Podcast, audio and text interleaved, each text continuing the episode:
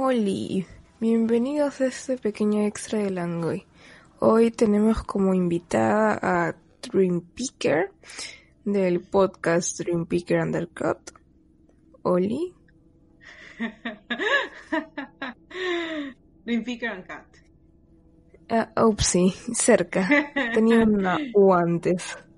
Sí, bueno, está, está bien. That's okay. ¿Qué te cuentas, Daniela? Haz cherry de tu podcast, aprovecha, aprovecha. No, pues eh, mi, mi cherry del podcast lo hago al final, final, pues, porque ahora... No, para hacer doble. Ah, ¿quieres que haga doble, doble, doble cherry? Bueno. Ya, tengo, eh, tengo dos podcasts en, realidad. Tengo uno en español y otro en inglés. Ala.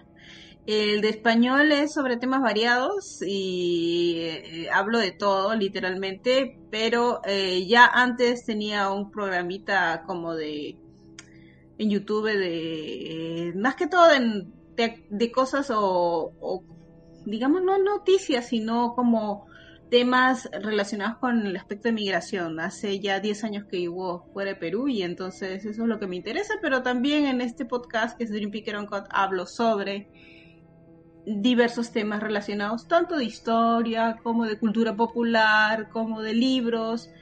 Y eso ha sido la primera temporada, no sé qué va a ser la siguiente. Ese es en español. Y en inglés es un podcast que es más que todo para eh, personas que no conocen mucho de la cultura latina y explico algunos temas eh, muy, muy puntuales. Y tampoco sé hacia dónde va a ir ahí también. y ese es el Cherry. ¿Está bien? Y por si no, no se acuerdan de ella, ella es Sara María del grupo. Ah, sí, yo soy Sara Cortés Potrat, sí. Aparezco ahí mucho, entonces, pero ya hace tiempo, desde hace mucho, mucho me muevo como Dream Picker, no, no como Sara Cortés. Ni siquiera como Sara Cortés. Jeje. Ahora sí, ahora sí vamos a lo interesante, a lo importante, al que le da el nombre al título que aún no lo hemos decidido para cuando salga ya, ya verán ustedes explotando nuestra imaginación. ¿Qué tal un sensual, y, sensual y ridículo vampiro? ¿Mm? Suena, suena a muy vendedor como película para, para mujeres solteras de cierta edad. Pero es que, es que si te das cuenta, a la hora que comencemos a hablar del último Drácula, es un Drácula así, ¿no? Este, súper chenchualón, ¿no? Su, su, su, todo su estilacho, ¿no?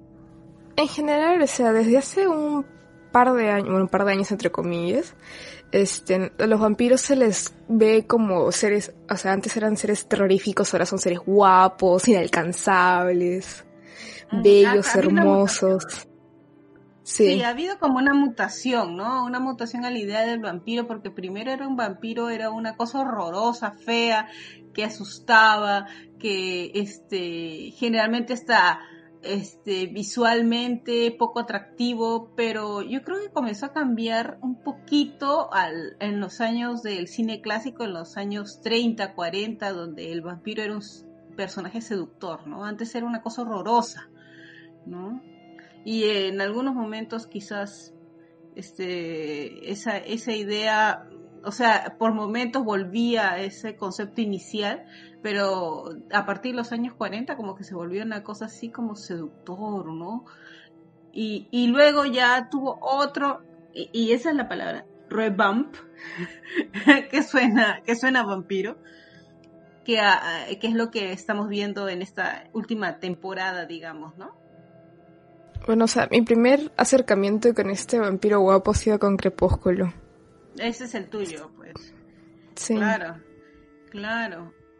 antes, pero antes de Crepúsculo no ha estado en entrevista con el vampiro con este, pues estos dos Cierto, Tom Cruise y con el ex Angelina, Brad, sí. Claro, y estaba Antonio Banderas también, que era el que el, que como que el que dirigía, pues claro, el primero, digamos, ¿no? Claro. el que los tortura al final. Claro. Uy, spoiler, uy. Pero qué onda, ya a estas alturas no la han visto, por favor. ¿Ya? Te creo que no hayas visto Nosferatu, que es la primera, la primera vez que sale más o menos un vampiro, que es eh, que está hasta en YouTube, me parece. Inclusive entrevista en, la que estábamos comentando hace rato, la entrevista a un entrevista a un vampiro está en Netflix, está en Netflix porque la vi hace poco, relativamente poco. Ah, mira, la voy a volver a ver, la verdad. Que a mí sí me pareció entretenida. Y si no me equivoco, está basada en un libro. La verdad que ahí no me he fijado yo realmente. Porque, este, a ver, no, no me he fijado si estaba basada en un libro. Pero en, Creo que sí. claro, en todo caso, este, eh, es un tema súper recurrente que recién la idea del vampiro como tal que se hace famosa probablemente a a raíz de eh, la novela de Bram Stoker, pero que ya antes había existido la mitología, digamos, ¿no? Por decir mitología, en las diferentes culturas, episodios de gente que este, sobrevivía ah, alimentándose de sangre, ¿no? Ah, siendo o no siendo de verdad, o sea, como digamos, eh, hay una historia que es bastante conocida por los que les gustan esas historias medias truculentas de una, una condesa que se llamaba, espérate, Bartori, si no me equivoco, y eh, la tipa era una asesina en serie. ¿La condesa sangrienta? Exacto, ¿ya? Para bañarse en la sangre, pues, y conservar su, este, su belleza, etcétera, etcétera, ¿no? Mató a tanta gente. a todas las chicas de su pandilla. Sí, o sea, monstruosa, ¿no? Pero ya desde esa época ya había esa idea y, eh, y luego viene pues este, toda esta leyenda, no esta, esta leyenda en realidad creada por Bram Stoker porque en realidad eh, Vlad Dracul no tenía eh, esa idea de que este que era sangriento se le decía sangriento porque había hecho este, era, también había tenido, pues este, su, actividad guerrera le había ocasionado matar a harta gente, ¿no? Y se le llamaba el empalador, ¿no? Pero de hecho en Rumanía él es este muy querido, es un héroe, ¿no? Porque alejó a los a, los moros, si no me equivoco, los, que invadían en ese momento, ¿no? Entonces, este, entonces, no sé, Mm, no, como diríamos que hay mucha, hay un, hay un, como diríamos, hay un resurgimiento a, a, raíz de la novela de Bram Stoker que está escrita a finales del siglo XIX, pues, ¿no? Y que ya era popular él, ¿ah? Él, eh, o sea, había estado, es que, como digo, había hecho su, su tarea, ¿no? Oye, pero parece, aquí estoy revisando mis notas, eh, aquí hay una novela de vampiros hecha por Goethe en 1797 que se llama La novia de Corintio, o sea, estoy tratando de traducirlo en inglés, y que ya también, o sea, ya hay muchos referentes de la literatura, ¿no? Carmila, esa es otra novela también, es una de una, este, de una vampira lesbiana. Que ya también dicen que eh, eh, todas esas literaturas que ya existían, pero que con Bram Stoker como que llega pues este el gran, el gran, la gran novela, ¿no? Claro, el gran estallido. Y que estaba basado, según lo que dicen, en unos pequeños textos de Lord Byron, ¿no? Una, una historia que no terminó, que se llamaba El vampiro. Y bueno, y ahí llegamos a, al siglo XX cuando entre las primeras adaptaciones del cine, o sea, el cine cuando recién llega, dicen, bueno, vamos a tomar de no se nos ocurre más que tomar obras de teatro para empezar, para poder filmarlas. Es, es la primera referencia que llega al cine, digamos, en el sentido de que cuando, cuando el cine decide hacerse, se comienza a convertir ya en em, emporio comercial, muchos, sobre todo los franceses y los ingleses, toman historias que ya existían y las adaptan, ¿no? Pero ¿qué pasa en el caso de Bram Stoker? Que su viuda no los deja, no deja adaptar la historia. Y es por eso que sale Nosferatu, o sea, es una adaptación a una novela original, ¿no? Entonces, este, eh, esa película, no sé si tú la has llegado a ver, ese es el clásico, eh, es de, em, de Murnau, ¿no? Que es un gran cineasta que también escapó y, vino a los Estados Unidos y hizo otras obras de cine muy bonitas también, pero él es representante de lo que se le conoce como el expresionismo alemán. Y que es increíble como cuando tú ves incluso esta última serie de Netflix, tú ves incluso que ahí también se están apareciendo eh, la utilización de la luz, eh, la utilización de las sombras, eh, todo lo tenebroso creo que se fue fundando eh, con, esta, con esta corriente eh, cinematográfica que fue el expresionismo, que no fue solamente cinematográfica, sino que... Claro, igual, o sea, es de por sí la corriente hace una referencia no solamente para todo lo, bueno, en general lo oscuro, sino también para algunos directores como Tim Burton y demás, aunque de por sí Nosferatu es una película súper referenciada en la cultura popular hasta ahora. Ah, por supuesto, por supuesto. Y toda su idea del, de la utilización de la luz y la oscuridad es algo como bien dices que aparece no solo en Tim Burton, sino que yo te digo que se vuelve canon, ¿no? Porque cada vez que es una película de terror, tú vas a encontrar el hecho de la oscuridad, o sea, van a apelar a la oscuridad, van a apelar a la, a la iluminación sesgada, ¿no? Eh, donde aquellos focos de intención te van a mostrar solo lo que quiere eh, que veas, pero no te va a mostrar el aspecto completo. Eh, y también es una, la idea de lo fantástico, ¿no? Bueno, las, de, la, las películas de horror siempre, casi siempre están basadas en aspectos de fantasía, o sea, a menos que sea un thriller, ¿no? Pero mm, sí, súper, súper chévere. Al menos Mira, se hizo tan famosa esta película que la volvió a recrear Herzog, Werner Herzog, con eh, Klaus Kinski haciendo de Nosferatu. Y hay una película que también habla sobre eh, cómo se filmó la película original o cómo parece que se filmó la película original y me parece que el que hace de Nosferatu en esa película es este Ay Dios, el que hace de villano de Spider-Man, de las primeras de Spider-Man. William Dafoe.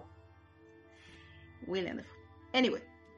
Entonces, este, nada, y así terminamos que eh, por los años 30 se hace ya unas adaptaciones, también nuevamente adaptaciones de Drácula, que son en realidad muy... Eh, hacen el, como diríamos, le dan forma a todo lo que vamos a ver después, ¿no? A esas miradas penetrantes, estos hombres misteriosos, seductores, ¿no? Toda una... Eh, que ya algunas cosas había en el libro, eh, en el libro cuando tú lo lees, pero no, no como aquí, ¿no? Y quizá la adaptación, si dejamos las adaptaciones de los años 40 y 50, las anteriores. Quizá la adaptación más fideligna del libro pueda ser la de Coppola, ¿no? Claro. o sea, bueno, no he leído el libro. Mm, ah, yo sí lo leí porque dije, ay, vamos a ver. Además, ah, este, hubo, una colección, ¿no? Hubo una colección que se vendió, me acuerdo, en, en Perú, de varios libros así de clásicos. Y ahí estaba. Entonces, este, sí, eh, pero, por ejemplo, esa, yo inmediatamente cuando he visto esta nueva, me he puesto a pensar en la, esa, en esa adaptación, porque tiene un montón de cosas en común, ¿no es cierto? Sí. Con, el con la película de Coppola, me refiero. Sí, la película de Coppola sí, sí la vi. Sí la vi, la disfruté bastante. Aparte, este... Bueno, es un clásico. Es un clásico, clásico. Sí, Aparte la, la dirección de arte es hermosa, pero tiene bastante similitud cuando comencé a ver la serie, porque la verdad yo la encontré, la primera vez que la vi la encontré haciendo zapping en Netflix. Mm, pensé, no, esta es una adaptación de la peli de Coppola. porque no, ni siquiera me había dado cuenta que era una serie, sino pensaba que era una película, por cómo presentan de en primera instancia al, conde Drácula, cómo aparece, cómo va evolucionando, rejuveneciendo, se sintió muy mucho la, referencia a la película. Sí, eh, es, es, la idea del hombre que va rejuveneciendo, mira, le va, le va extinguiendo la vida al otro tipo, ¿no? Pero aquí el detalle chévere que me parecía es que él va absorbiendo y va absorbiendo sus conocimientos, va absorbiendo hasta su manera de hablar, su acento va cambiando. Entonces, este, y es la idea de que eh, la sangre tiene memoria, ¿no?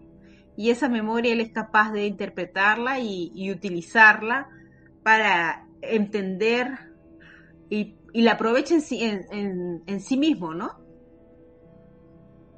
Claro, y es algo que este personaje utiliza en toda la serie, en los tres capítulos de la serie, este, inclusive cómo va seleccionando a sus víctimas.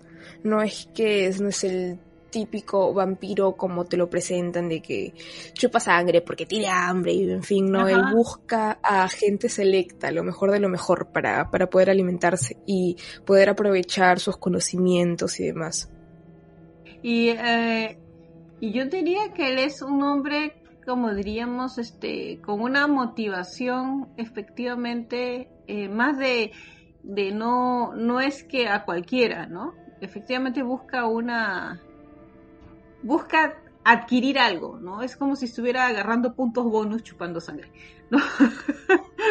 Una vaina así, ¿no? Entonces está queriendo tratar de... Eh, por otro lado, el, el, sitio donde vive le queda chico, pues, ¿no? Ya se chupó a toda la, a todo el barrio. Entonces necesita... gente interesante, como él mismo dijo, no tenían este, el sabor. Sí, ¿no? El sabor, ¿no? Eh, entonces, este... Oye, hay que pensar que las series son como tres mini películas. No sé si te da esa sensación. Sí. Tres, porque cada una tiene un tono distinto, ¿no?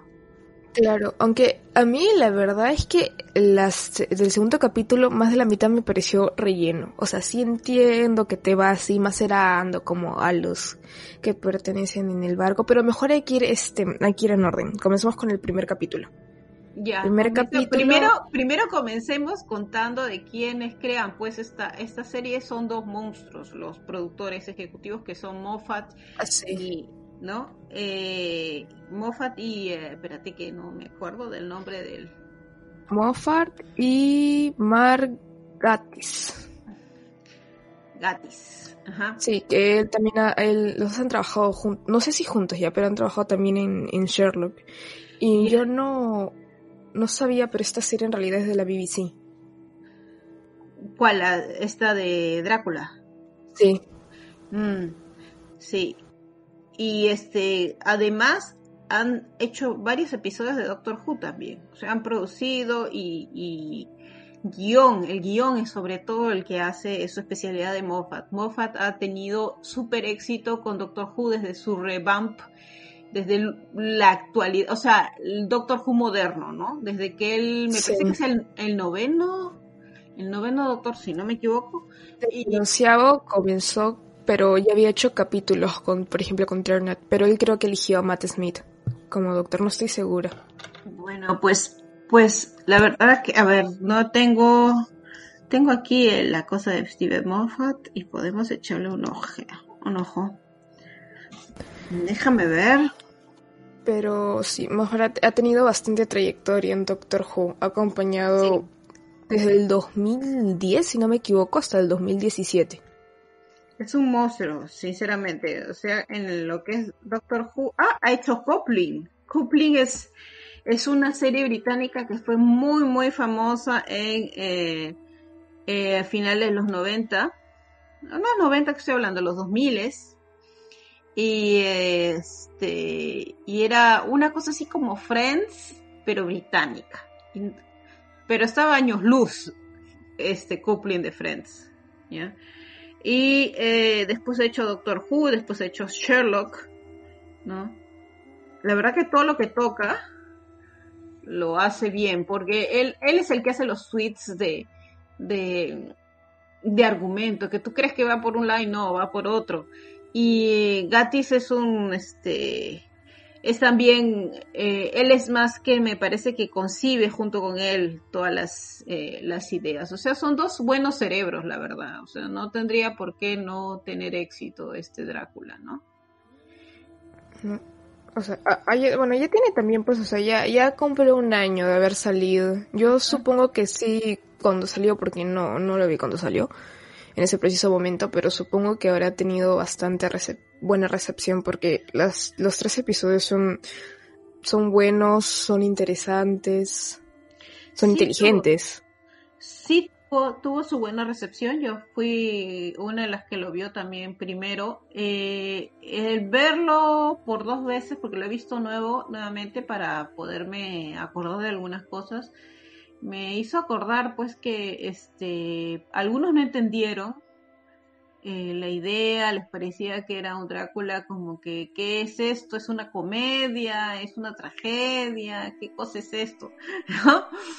¿Es un drama cómico? ¿Qué, qué cosa es? Pero eh, no es un género inclasificable. ¿eh? Yo diría que en algunos momentos te puede dar mucha risa, te parece alucinante y en otros momentos te da sinceramente horror y en otros momentos te da como pena, pena, pena onda, pero es este, fue como te digo, muy popular, eh, hicieron, pues tú ves, hubo mucha gente que le hizo mucho análisis, y, pero no, pero ello, tú sabes que la BBC en general hace poquitos capítulos de cada cosa, o sea, cada vez que lanzan una, una serie o lo que sea, eh, no es solo la BBC, en realidad la tele inglesa hace, salvo que sea pues algo como Sherlock Holmes o, o Hércules Poirot, ¿no?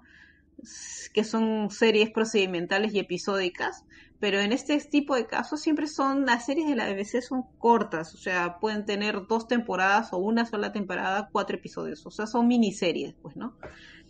Y sí fue bien popular, ¿no? Aquí es en constatando datos en en Wikipedia. Mm. Eh, el capítulo que tuvo más audiencia, por así decirlo, bueno, ya en, Inglaterra fue el primero. Ya con los dos últimos ya comenzó a decaer un poco. Sí, porque es difícil, es que son como que tres momentos distintos, pues, ¿no? Tres momentos distintos y, eh, y en cada uno de ellos habían diferentes expectativas, ¿no? y en, y yo no sé si ellos han concebido esto como una sola idea, una sola idea desde el comienzo. Generalmente es así, ¿no? No es como en Estados Unidos que, ay, tienen una idea pero nunca termina como ellos querían porque están así con los las cosas de lectoría. Aquí casi siempre son productos redondos, ¿no? Así como comienza, termina y les importa un soberano pepino, aparentemente, la lectoría o la, digo, la, el visionado, ¿no? No como la serie Sabrina. En fin. Ah, ya vas a empezar a rabiar con Sabrina. Entonces hablemos de la primera, pues si quieres. Bueno, si quieres no, si, si tienes... Aquí en orden, aquí en orden. Ok, la primera. El primer capítulo te presentan al personaje principal. En realidad a los dos personajes principales, pero yendo obviamente priorizando a Drácula comienza con la historia de un abogado. No me acuerdo cómo se llamaba, solamente me acuerdo que su flaca le decía, le recordaba que tenía ojos azules. Ajá. Y es él. Sí. Johnny. Johnny. Y él va al castillo de Drácula para arreglar unos papeles, una cosita rápida, y me regreso y me caso, todo feliz, todo bien contento. Nadie lo quiere llevar hacia el castillo, no le parece sospechoso, o sea, sí, pero bueno, ya aquí estoy a hacer mi chamba, dice, y al momento en que llega al, al castillo, se, eh, se presenta este señor, literalmente señor viejo, demacrado, canoso, que le cuenta así que mi castillo, que perteneció a tal persona, tal arquitecto lo hizo y bla, bla, bla, bla, cenan bien contentos y le dice, no, mi ciela, no te vas a ir te vas a quedar un mes para que me enseñes a hablar inglés. Y ahí comienza el Waterloo de, Johnny. Eh, sí, eso, eso es fiel a la novela. O sea, el, el personaje este es un conde misterioso que ha comprado una propiedad en Inglaterra, en un sitio específico. Y este, como todo esto se maneja, estamos hablando del siglo XIX, se maneja con carta, con correo postal y él este, ha pedido eso y han acordado con un precio y entonces lo que está, el que está llegando es un notario abogado que tiene que firmar, hacerle firmar el contrato de compra. Así de sencillo es el asunto. Entonces su vacilón del tipo era llegar, a hacer firmar el contrato y con las mismas regresarse. Pero nunca regresa, pues, o sea, regresa. En la novela regresa, ¿no? Regresa después de una pesadilla que le pasa, un montón de cosas que le sucede. Aquí finalmente también regresa, ¿no? Porque te das cuenta que él este, regresa, pero, o sea, no regresa, o sea, lo encuentran y, este, y lo llevan a un, a un lugar, ¿no? Pero antes de eso, pues todo lo que le pasa al pobre hombre, que en realidad es un flashback. Tú estás viendo toda la historia como un flashback porque él lo está contando a dos monjitas, ¿no? Que lo han visto, se han sentado frente a él, ¿no? dos monjitas y una de ellas te das cuenta que es bien, muy desinhibida, muy abierta, muy inquisidora, ¿no? y la otra está simplemente observando, ¿no? Y obviamente estamos hablando full spoilers, ¿no? Para que no se espante. Gente, ya pasó un año. Ya fue. ya, fue. Sí. ¿No? Eh, y a mí lo que me llama la atención en ese momento es este, toda esta historia, porque dije, este es Moffat, en algún momento nos va a hacer una cosa horrenda.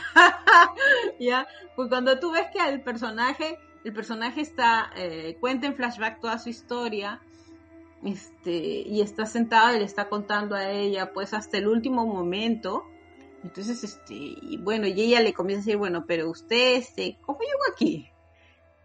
¿No? O cómo, cómo sobrevivió, ¿no? ¿Por qué? Sí. ¿Por qué, no? Sí. Y en realidad no había sobrevivido, ¿no? No. Súper horrible. Ese es el plot twist. Sí después de todo el trajín del pobre Johnny, el cual la secuencia donde cosa es su flashback me parece muy bueno, muy interesante, muy película antigua de terror que te hace disfrutar cada cada susto, cada este cada momento de tensión. Ajá, el bebé, el bebé, ¿te acuerdas? El bebé. Hay, Hay un bebé ahí. Un bebé vampiro. ¡Oh, qué maravilla! sí. no es como el de Crepúsculo, este sí es apreciable, no es como el de Crepúsculo. No, este sí da miedo. Ya, este sí da miedo. Entonces e, es, es como el plot twist que se explica qué hace él ahí, o sea, cómo es que aparentemente sobrevive, pero no sobrevive, porque en realidad lo que es es un muerto viviente, pues, es un zombie, ¿no?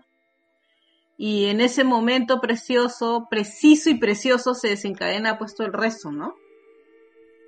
Claro, porque va, este, en Drácula se aparece, no sé si era un convento o era una iglesia donde era un convento, lo rescataron. convento. Es un convento. Un convento. Pues. ¿No? Y la monja que lo estaba entrevistando, que le hablaba más, no tuvo mejor idea que ir y provocar a Drácula.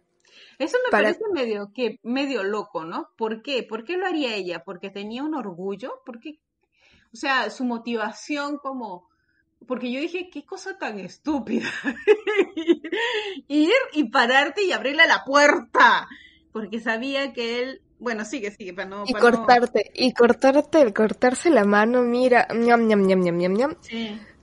Yo, yo, bueno, yo lo entendí que era su su motivación era saber por qué, por qué Drácula era como era, por qué si es que tenía esta serie de reglas que él no podía incumplir, por qué, por qué a qué se daba, cuál era la explicación para.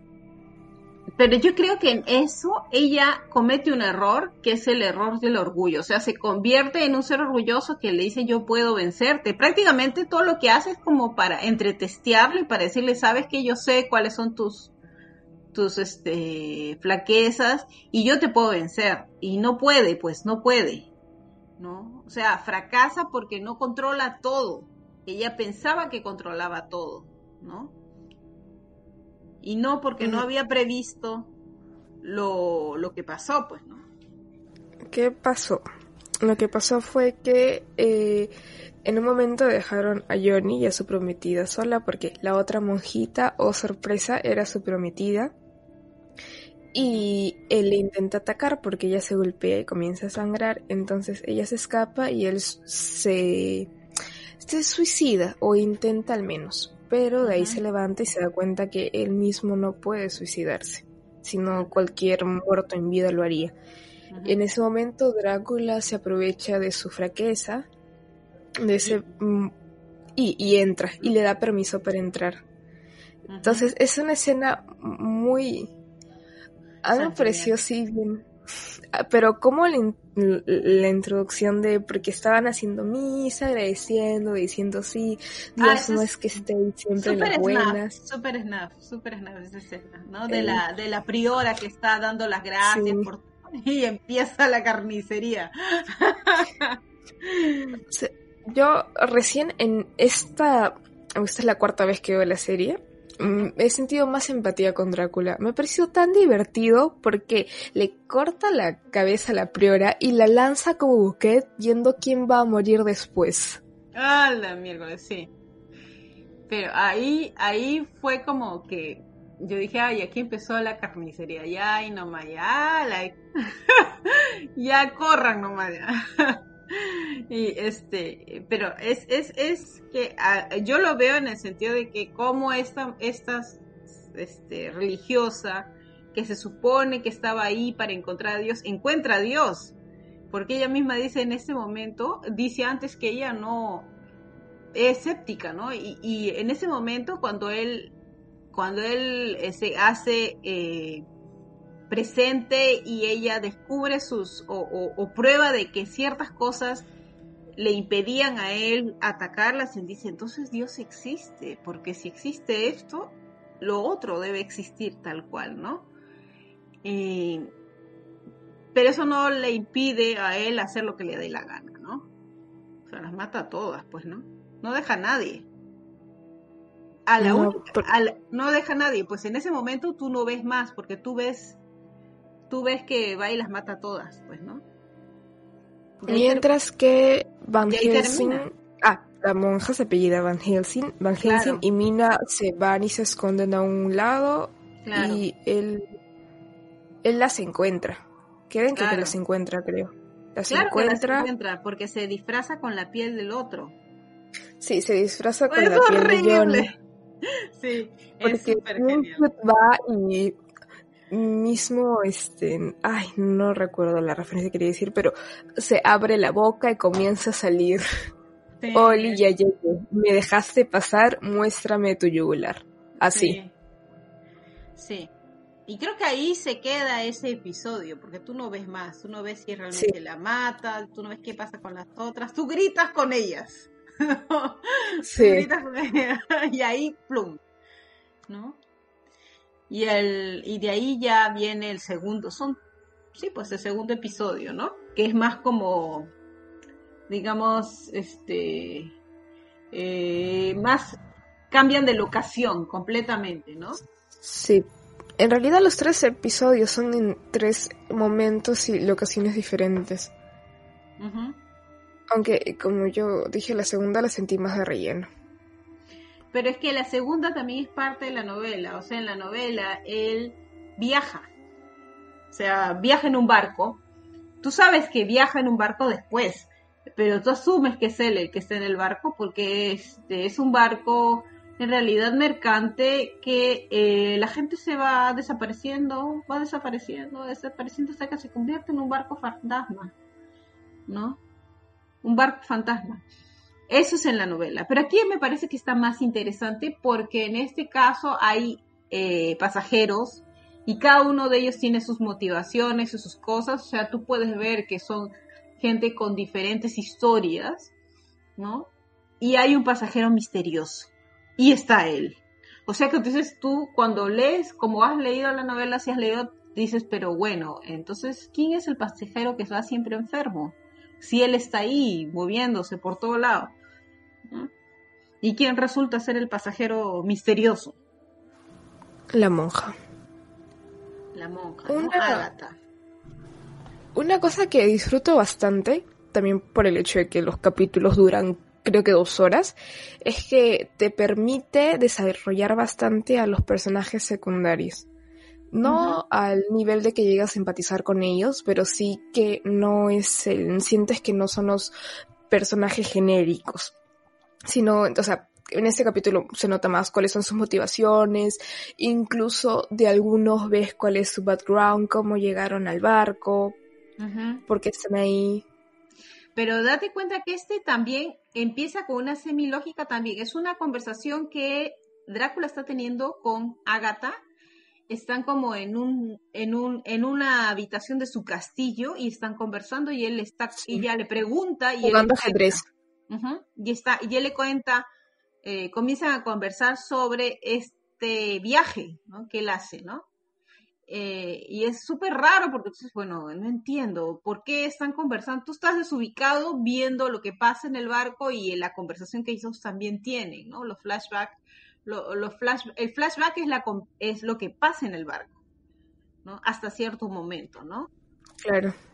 Y otra cosa que es la que tú mencionabas que viste, que viste en el primer capítulo, que es que con lo del juego de ajedrez ves esta esta eh, no temática, sino este juego que tiene tanto Agatha con Drácula de yo voy ganando, yo te llevo a la delantera y que en un momento u otro le voltee el juego sin que ella se dé cuenta.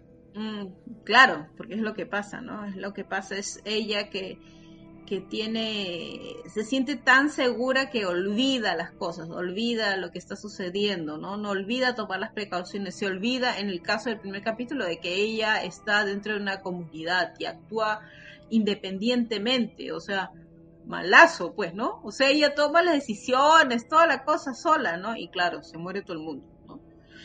Eh, se muere todo el mundo. Y en este caso, en este capítulo, por ejemplo, a mí lo que me llamó la atención, porque la primera vez no sé por qué estaría yo distraída, ni siquiera lo me enteré, había una pareja de recién casados y un amigo de él que llegaban al barco que iban de viaje. Y la pareja de recién casados se habían casado para cubrir la relación gay que tenía los dos amigos, ¿no? Los dos muchachos. ¿No te habías dado cuenta? No, andaba en la luna yo, por Dios.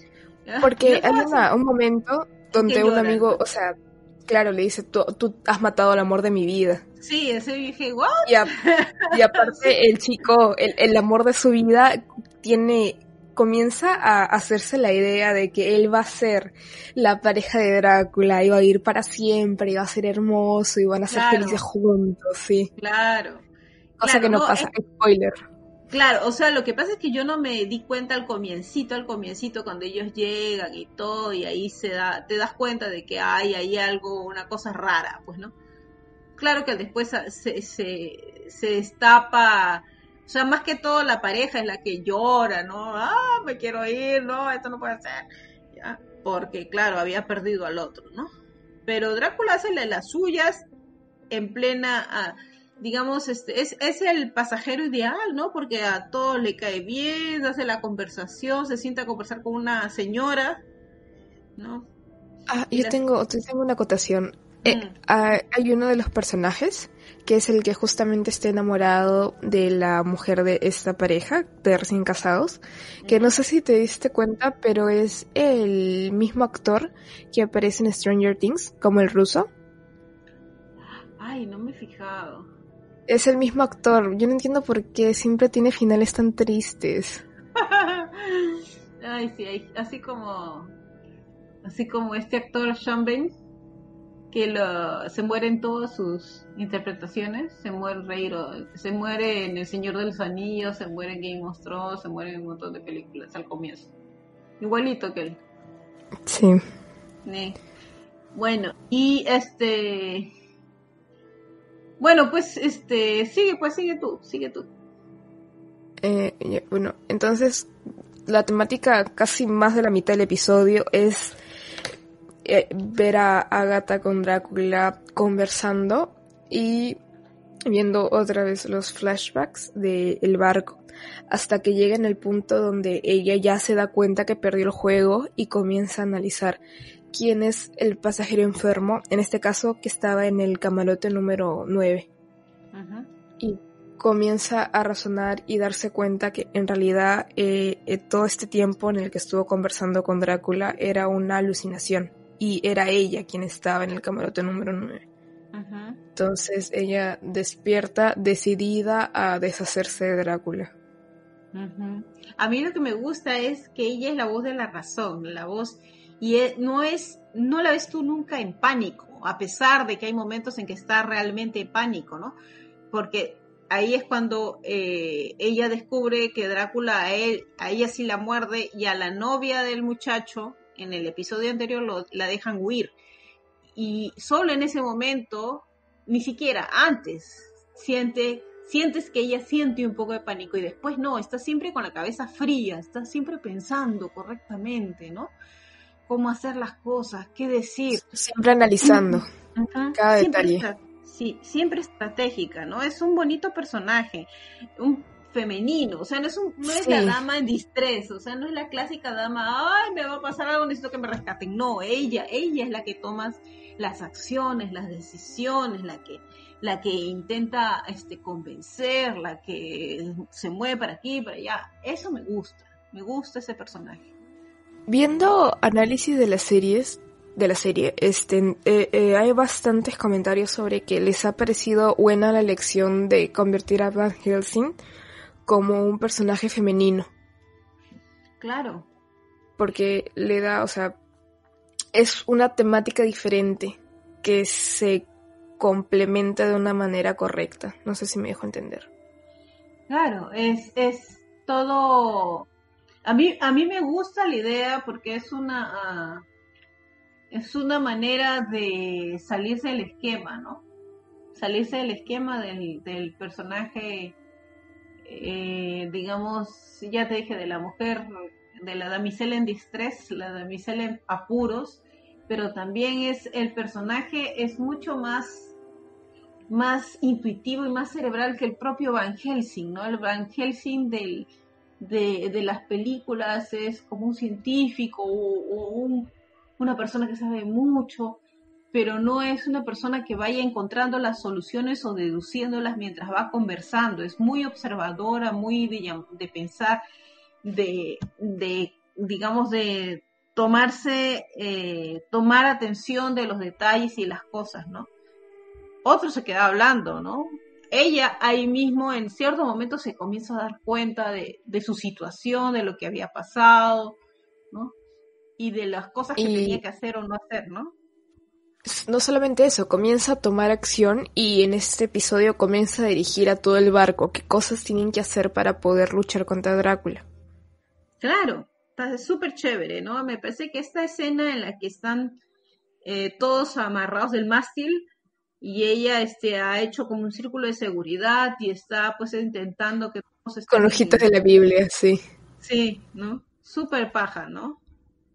Y entonces este, llega un momento en que ahí ya acaba el flashback, ¿no? O sea, cuando ella descubre que ella está, ella está en realidad eh, en un barco yéndose hacia a Londres o Inglaterra, ahí es cuando ella despierta y dice, esto no, no podemos llegar a, este barco no puede llegar, ¿no? No. Y comienza a tomar acción, a deshacerse de la tierra, a buscar este dónde podría esconderse, inclusive a ponerse de acuerdo con los pocos tripulantes que quedan en el barco, cómo hacer o cómo actuar en caso que se les apareciera. Pues sí, ¿no? Es ella la que toma las decisiones, ella es la que dice tienen que irse, los que pueden salvarse váyanse y se van y el capitán nomás se quiere quedar con ella porque le dice yo me quedo, ¿no? Es mi barco y yo me quedo. Eh, pero el capitán no dura nada. Igual se muere. Sí. sí, se muere al toque. se muere, muere, mueren este... todos. sí. sí. Hay baño de sangre por doquier en ese barco, sí. Y el capítulo termina, eh, al final ella hace explotar el barco y solamente dos personas de la tripulación escapan. El capítulo termina viendo a Drácula salir del, del mar y que de la nada aparecen helicópteros alumbrando y una mujer... pero lo que pasa es que ahí tú crees que es un elipsis de tiempo, o sea, que tú crees que hay ahí minutos nada más, ¿no? Que se hunde el barco, que él aparece en su cajón, abre el cajón lleno de tierra y se levanta y comienza a caminar hacia la costa, porque estaba ya muy cerca de la costa ese barco cuando se hundido. Sí, efectivamente. De esa sensación hasta que ves la, luz. Claro, y entonces eh, tú crees que pasan horas máximo que él camina. Y cuando él llega a la costa es que aparece un helicóptero. Tú dices, what the fuck? ¿no? Sí, y aparece una mujer muy parecida a Agatha diciéndole, Oli, te has dormido 123 años, ¿qué tal? ¿Tienes hambre? y ahí termina el episodio. Y ahí termina el episodio y dices, Moffat, maldito. Otra vez lo has hecho. Otra vez. Y sí. Y ya ves el tercer episodio, pues que es eh, que yo diría que no es el mejor, francamente, ¿no? Porque no es el mejor. Yo, o sea, hay partes que sí siento que me, pero en general la historia del tercer episodio me pareció muy interesante. ¿Por qué? Eh, bueno, eh, es Drácula en, la época moderna y aparte que, o sea, yo me identifico con el espíritu yolo de los jóvenes, de mm. que aparentemente no le tienen miedo a nada, que es justamente lo que él busca. Entonces, me parece interesante cómo él añora y, y, y mira desde otra perspectiva, obviamente una perspectiva mucho más vintage, por no decir viejo, es esta, esta nueva forma de vida de los jóvenes a comparación de su época. Yo creo, claro, eso es, eso me parece que es un buen punto, porque efectivamente él ve como que caracho, ya no le tienen respeto a nadie, ¿no?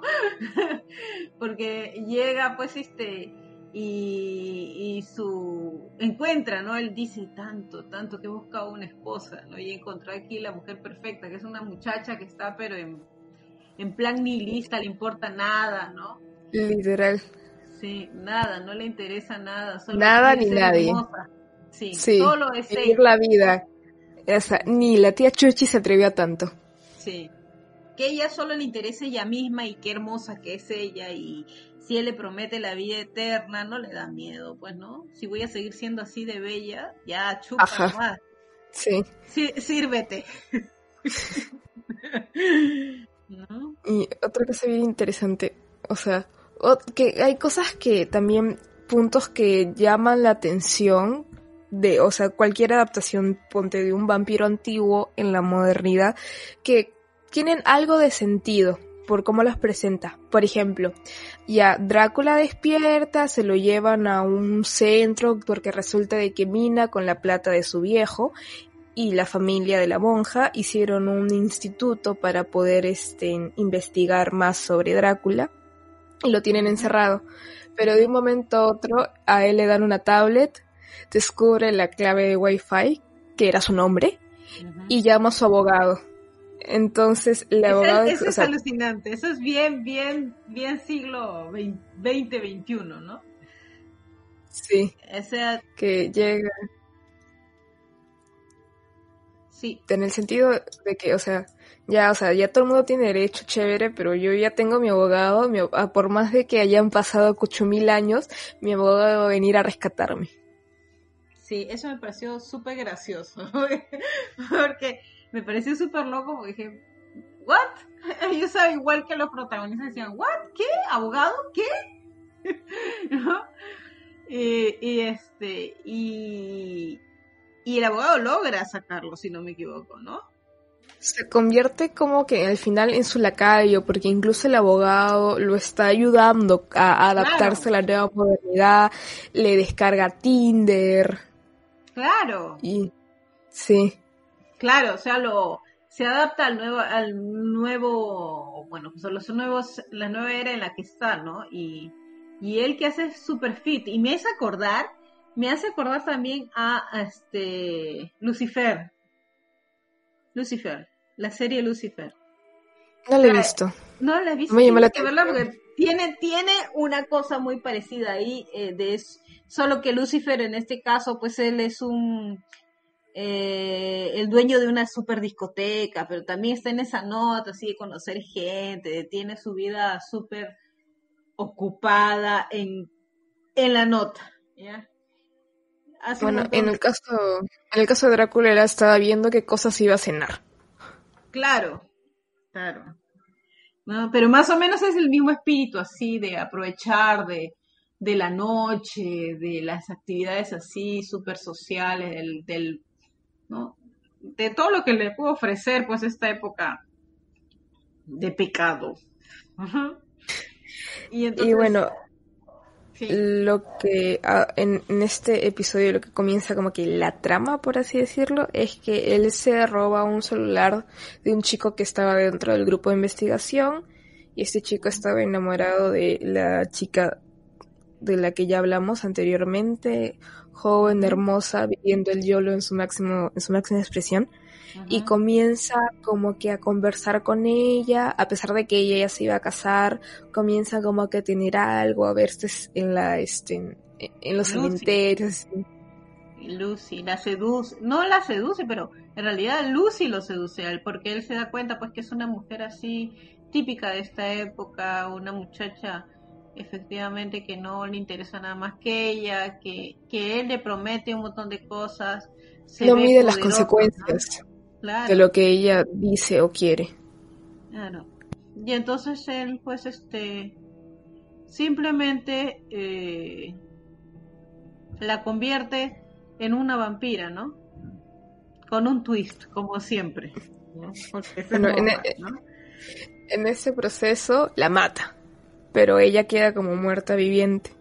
Entonces ya, bueno, la, la, van a enterrar y todo, pero no, no la llegan a enterrar, la crema. Él, él, había, prometido, te voy a desenterrar y seremos felices forever and ever, y ella feliz, ¿no? Pero es que no la iban a enterrar, su familia decide que la creman, y eso es, es la pesadilla, y tú estás ahí con ella y te da el horror y tú gritas igual.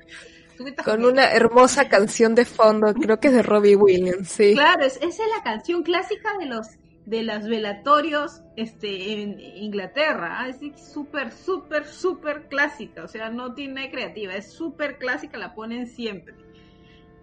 Entonces, y su mamá ¡ah! diciendo, yo le escucho gritar y llorar por mí, mientras que la estén quemando y ella siente como, como la convierten en chicharrón. Sí, oye, eso es horrible. Pero tú no ves tú no ves nada del resultado, porque tú ves que se quema, se le comienza a quemar el pelo y hasta ahí ves, escuchas, como dice la mamá, escucha, siente su sentido de, su sentido de madre, dice, la siento, la siento que está gritando, no te has equivocado.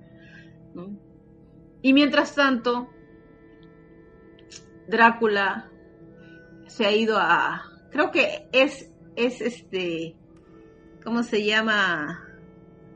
La doctora Zoe que es la doctora Zoe Van Helsing, va a este va a verlo, ¿no? Eh, Le hemos contado la parte a la doctora. La doctora tiene, ya, tú, tú, tú. En todo este, mientras que ocurría, mientras que se ligaba a la chivola, él comienza, primero piensa que es la doctora, perdón, la, la monja. En realidad es la tatara, la tatara sobrina, bla, bla, bla, bla.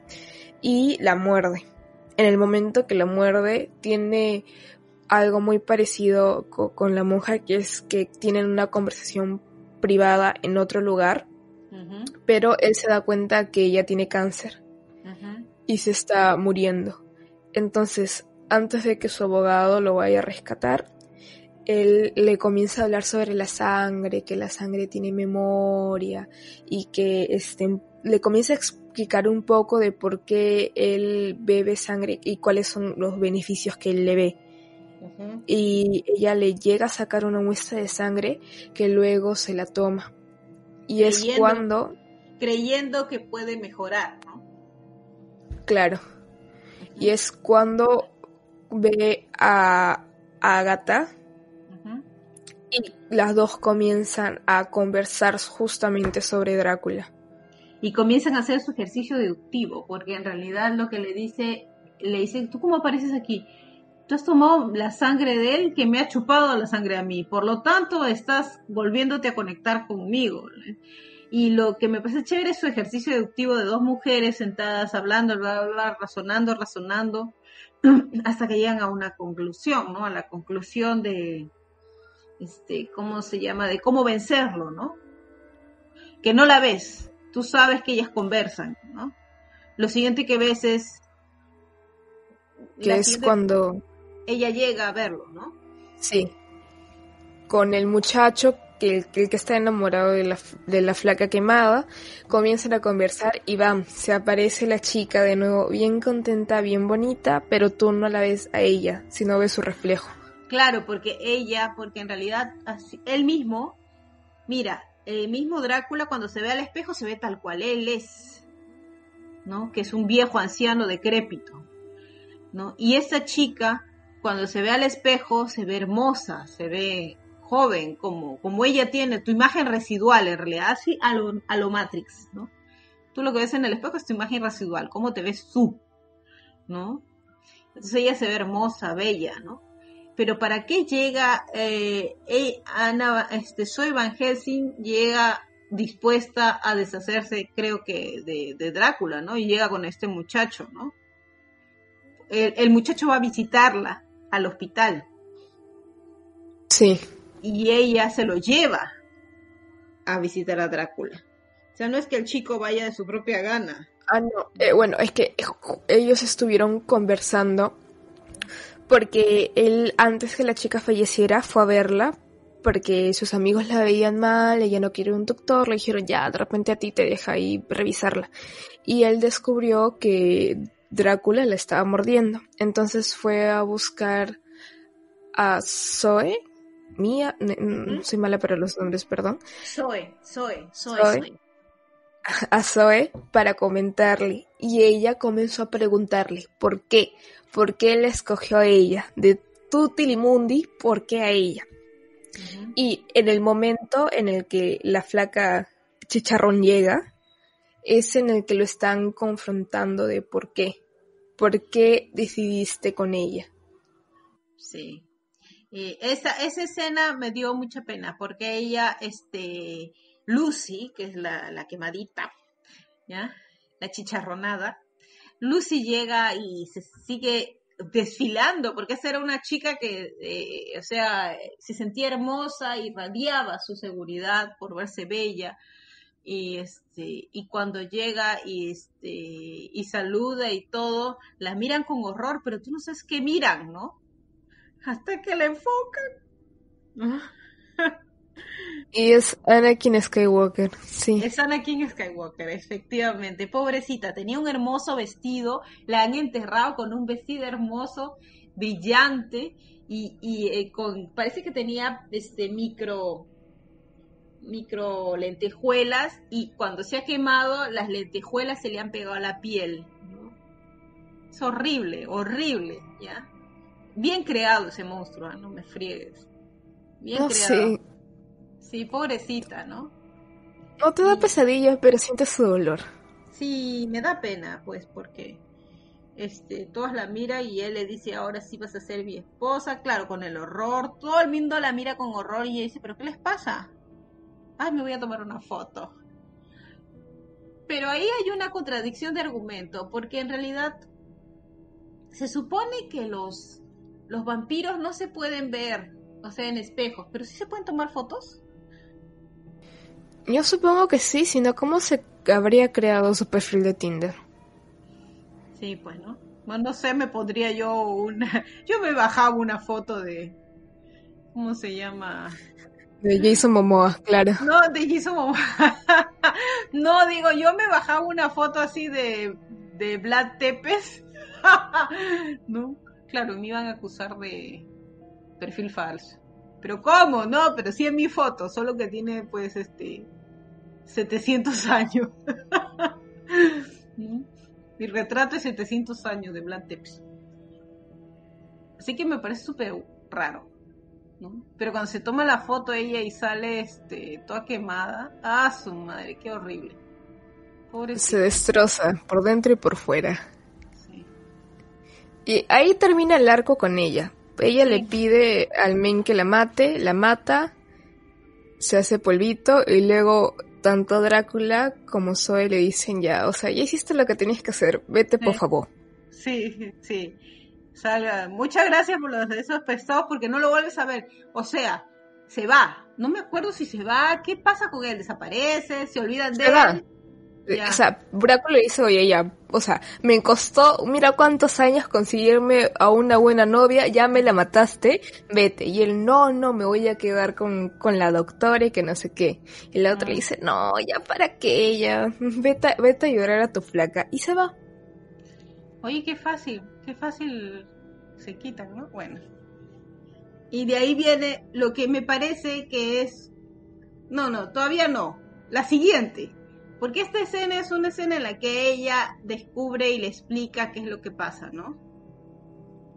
Claro, lo, confronta y como que desenmascara sus miedos.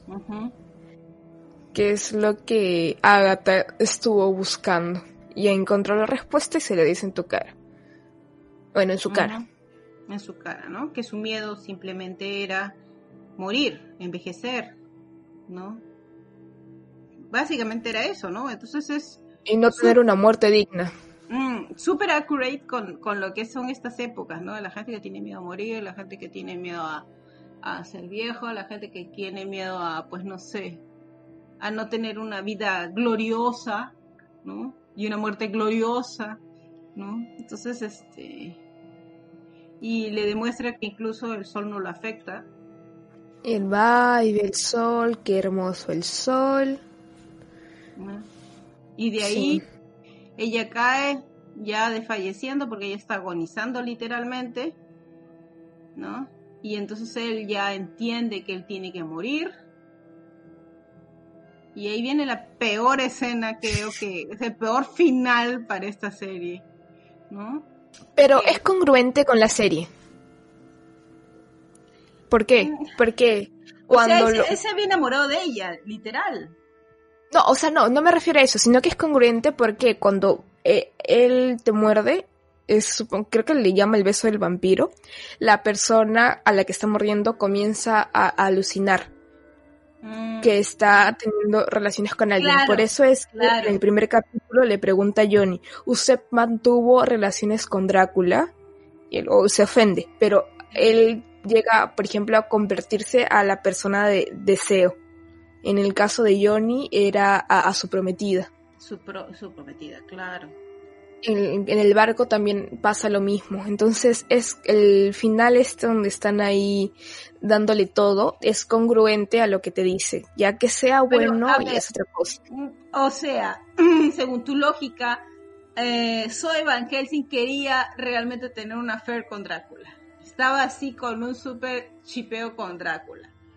Ella quería y por lo tanto aparece, o sea, su fantasía de ella se convierte en realidad mientras él la está, la está literalmente, eh, él se está envenenando con la sangre de ella porque él también va a morir, ¿no? Es gracioso porque eh, dentro de las dos maneras en las que tú puedes ver el asunto se están comiendo. Es horrible. no sé, pero ¿sabes qué? Como dije, tolacas a la eternidad es una, es una imagen que la verdad me parece así como que de más, puede ser ya, pero ¿qué? O sea, ¿tú estás viendo su fantasía de ella o la fantasía de él? La fantasía de En ese punto ya, ya no lo sé, porque ella sí está consciente, o sea, se da al, cuenta al toque, oye, no, me estás mordiendo, ¿no? Sí. Te vas a morir, ¿sabes, no? Sí. Y ya hay créditos. Ella es consciente de todo a comparación de Agatha cuando estaba estaba este, desmayada en el camarote 9. Claro. Pues no sé, pues a mí me decepcionó ese final, porque digo, ¿qué? ¿Qué? No, no esperaba yo que ella muriera, o mejor dicho, no esperaba yo que ella sobreviviera, pero tampoco esperaba que muriera así, ¿ya? Con un beso de la muerte, pues, ¿no? O el chupetón de la muerte, ¿Qué podría ser? ¿Mm? Pues sí. Y, y ahí, ahí termina la serie. Es una serie que la puedes ver en un día, pasa rapidito. En dos días también, o uno cada día, porque son tan largas, son episodios de una hora y algo o más, y es como una película, ¿no? Eh, y, y como digo, es Moffat, es, hace esas cosas, ¿no? Que tú estás ahí, te voltea toda la jarana, ¿no? Eh, y es muy entretenida. Me pareció entretenida, me pareció un buen reboot de Drácula para esos tiempos que corre.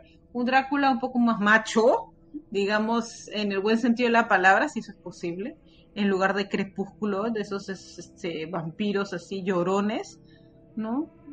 Que no brillan. Intensos. Sí, que no brilla en la oscuridad. Eh, con la luz purpurina. No, en un video donde lo comparaban con, con, una persona que se ve el carnaval de Río. Te creo. Pero no sé, a mí me ha gustado esta, esta segunda versión. Quizás no es wow, mi favorita. A mí, yo sigo siempre apostando por los clásicos, ¿no? Porque me gusta, me gusta lo clásico porque eh, es el inicio de todo. O sea, todo lo que vemos después son variaciones de sus mismos temas, ¿no?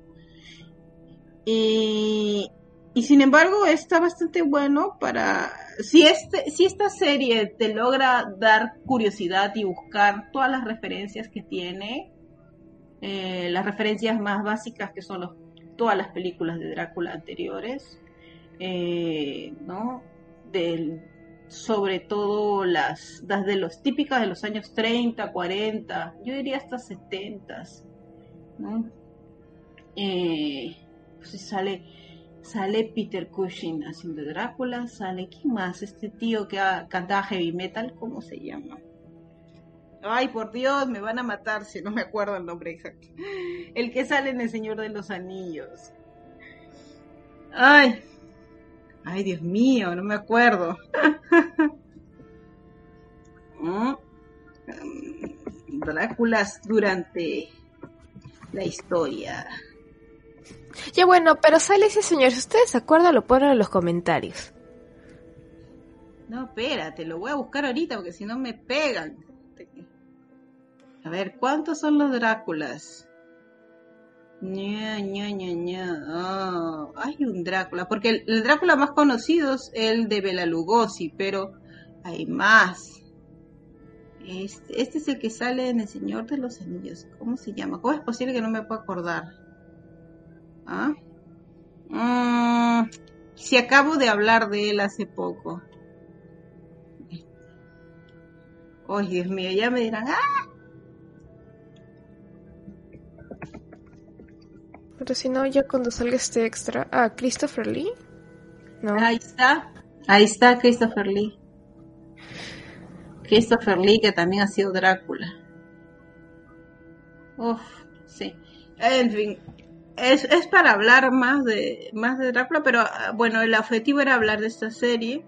Eh, y nada, pues, ¿qué más podríamos añadir? Bueno, no sé, que, que, la vean, que está interesante, está en Netflix, completa, en diferentes idiomas. Ajá. Por la última vez que la he visto hace poco, es, la he visto en inglés, ya lo he visto en portugués y en español, y obviamente en inglés se ve mucho mejor, así que Vale la pena leer los subtítulos, amigos. vale la pena. Siempre en idioma original, por favor, porque se pierden las nuances del idioma. Cuando tú ves una traducción, ellos lo que hacen es tratar de adaptar lo que quiso decir, pero en realidad te pierdes el 50% de la historia. ¿no? Te pierdes porque el, el, idioma conserva un montón de cosas. La traducción a veces de los subtítulos es lo más aproximada posible pero si estás aprendiendo inglés, por ejemplo, es súper paja.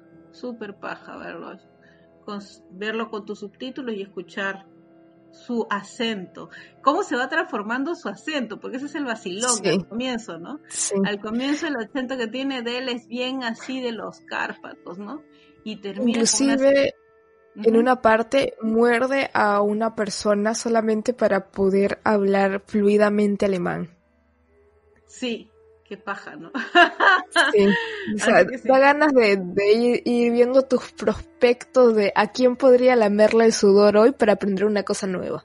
Oh my god, no, tampoco no llegamos a tanto. Yo prefiero algo así a lo neo, ponerte un chip y ya poder hablar el idioma. Claro, sí, aparte es más este, más sanitario. exacto, que andar chupándole el cuello a alguien. ya Horror. Sí. Yo creo que terminamos por hoy. Gracias por escuchar. Sí, hago mi cherry ahora sí. Otra vez de nuevo el cherry de Oye, Picker. Antes que, antes que cerremos, claro, pues, espérate mi cherry y ahora sí, ay, ya. Y ahora sí despides. no, mi cherry es, me encuentran en todo lado, en eh, SoundCloud, Beam, eh, Evox, uh, Spotify, iTunes. Ahí estoy. Igual creo que en, su blog también lo encuentras. Ah, mi, mi página web es dreampicker.ca. Ahí también lo puedes escuchar. Ahora sí, amiguitos. Besitos, besitos, chao, chao. Besitos, besitos, chao, chao.